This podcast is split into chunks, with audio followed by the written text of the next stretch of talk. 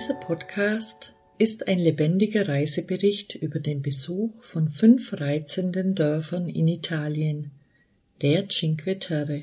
Ich kann mich nicht entscheiden, welches der Dörfer mich am meisten fasziniert hat. Sie haben alle einen ganz besonderen Liebreiz und sind in eine herrliche Landschaft eingebettet. Ich möchte eines nach dem anderen beschreiben, und vielleicht weckt es in dir die Reiselust, oder es gibt zumindest Anlass für eine Gedankenreise.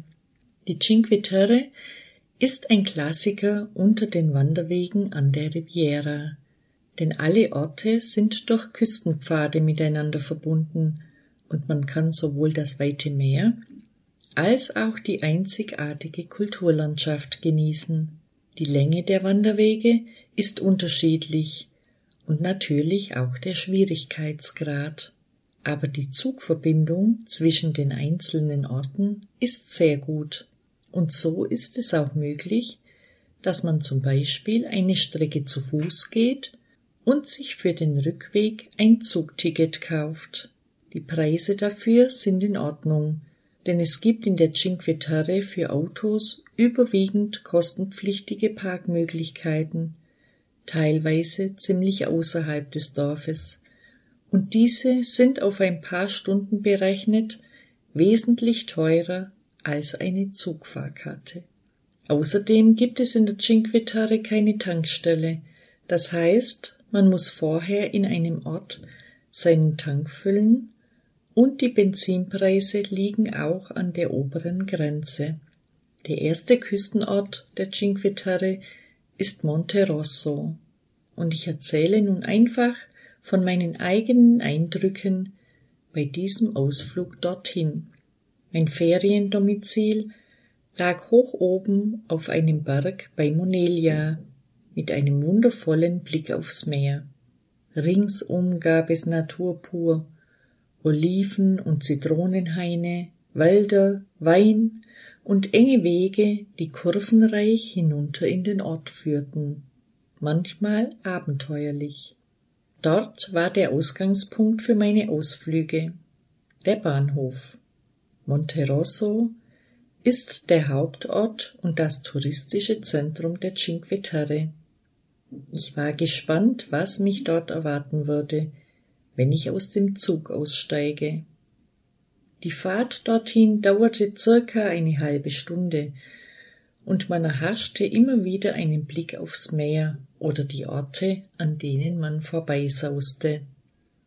Beim Verlassen des Bahnhofs sah ich bereits das weite blaue Meer vor mir liegen, und ich befand mich an der Uferpromenade des neuen Ortsteils Fegina. Hier waren schon einige Urlauber am langen Sandstrand, um die warmen Sonnenstrahlen aufzusaugen, die ja jeder im Frühling sehnsüchtig erwartet und genießt. Am Strand gibt es unübersehbar ein rund 15 Meter hohes Standbild von Neptun, genannt Il Gigante, dem jedoch nach einer Sturmflut in den 60er Jahren einige Körperteile fehlen. Wenn man durch einen Tunnel durch die Felsnase des Hügels San Cristoforo spaziert, gelangt man in die Altstadt von Monte Rosso. Dort gibt es viele einladende Lokale, kleine Geschäfte, Plätze zum Verweilen und natürlich auch Sehenswertes wie eine romanisch-gotische Pfarrkirche aus dem 13. 14. Jahrhundert. Auf dem Hügel San Cristoforo am Westrand der Altstadt thront ein Kapuzinenkloster mit einer Kirche aus dem frühen 17. Jahrhundert und die Ruine der Genueser Burg. Außerdem kann man dort oben auch den Friedhof von Monte Rosso besuchen. Die Friedhöfe in Italien unterscheiden sich von unseren in Deutschland und sind auf alle Fälle einen Besuch wert. Nach dem Abstieg vom Hügel San Cristoforo bietet sich die Bar Centrale an, um bei einem kühlen Getränk im Schatten der Bäume auszuruhen und die Eindrücke wirken zu lassen. Natürlich gibt es auch ein sehr leckeres Eis, wie fast überall in Italien, um sich selbst ein wenig zu verwöhnen. Nach einem Tag mit vielen Schritten durch hübsche Gassen und die Treppen rauf und runter freute ich mich wieder im Zug Platz zu nehmen und zurück in mein Urlaubsdomizil zu fahren, um dort bei Produkten des Hauses wie zum Beispiel Brot, Oliven, Salami und Wein den Sonnenuntergang zu genießen und dem Konzert der Vögel im Wald zu lauschen. Der nächste Morgen hält einen Ausflug in das nächste Dorf bereit. Die Zugfahrt geht dieses Mal nach Varnazza. Beim Verlassen des Zugs am Bahngleis geht es direkt über eine breite Hauptgasse hinunter zur Hafenpiazza. Diese ist zwar nicht groß, aber hier pulsiert das dörfliche Leben. Einheimische sitzen auf den Treppen vor der Haustür und plaudern. Es gibt liebevoll dekorierte Geschäfte und Lokale. Die Fassaden der Häuser sind farbenprächtig und im Hafenbecken schaukeln bunte Fischerboote gemütlich vor sich hin. Direkt an der Hafenpiazza steht auch eine Kirche aus dem frühen 14. Jahrhundert mit einem fast 40 Meter hohen achteckigen Glockenturm. Auf der gegenüberliegenden Felsspitze kann man über handtuchbreite Gassen und 53 Stufen zum Castello hochsteigen und die Aussicht genießen. Wie die anderen vier Dörfer liegt auch Vernazza entlang der schroffen, aber wunderschönen Küste der Riviera di Levante. Man könnte auch hier Wanderungen unternehmen, zum Beispiel nach Monterosso oder Cornelia. Die Wanderwege können jedoch nicht umsonst genutzt werden, sondern eine Wandermaut von fünf Euro muss für eine Tageskarte bezahlt werden. Im Oktober 2011 haben Schlammlawinen viele Häuser und Plätze in den Dörfern zerstört, die nun alle wieder renoviert werden müssen. Bei dem größten Teil ist das jedoch schon geschehen, und würde man nicht die Fotos von dieser Katastrophe sehen, hätte man keine Vorstellung von dem Ausmaß dieser Zerstörung. Bevor ich die Rückfahrt antrat, konnte ich in einem schönen Gartenrestaurant unter Palmen und mit Blick aufs Meer noch ein wenig rasten und etwas von den italienischen Gaumenfreuden genießen.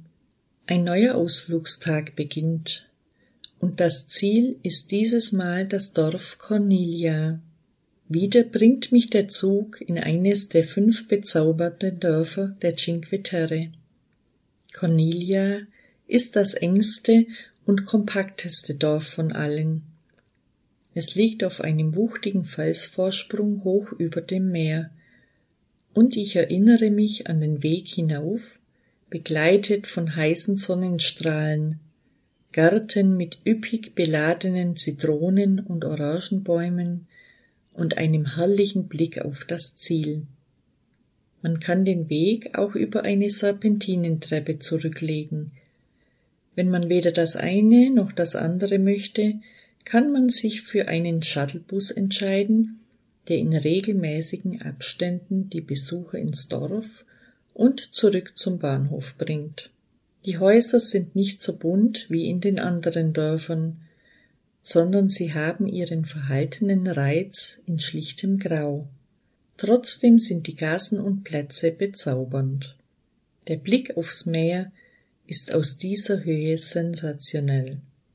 Man könnte ewig stehen bleiben und in die Tiefe blicken und die blauen Schattierungen des Wassers anschauen. Die gotische Kirche am Ortseingang ist ebenfalls sehenswert.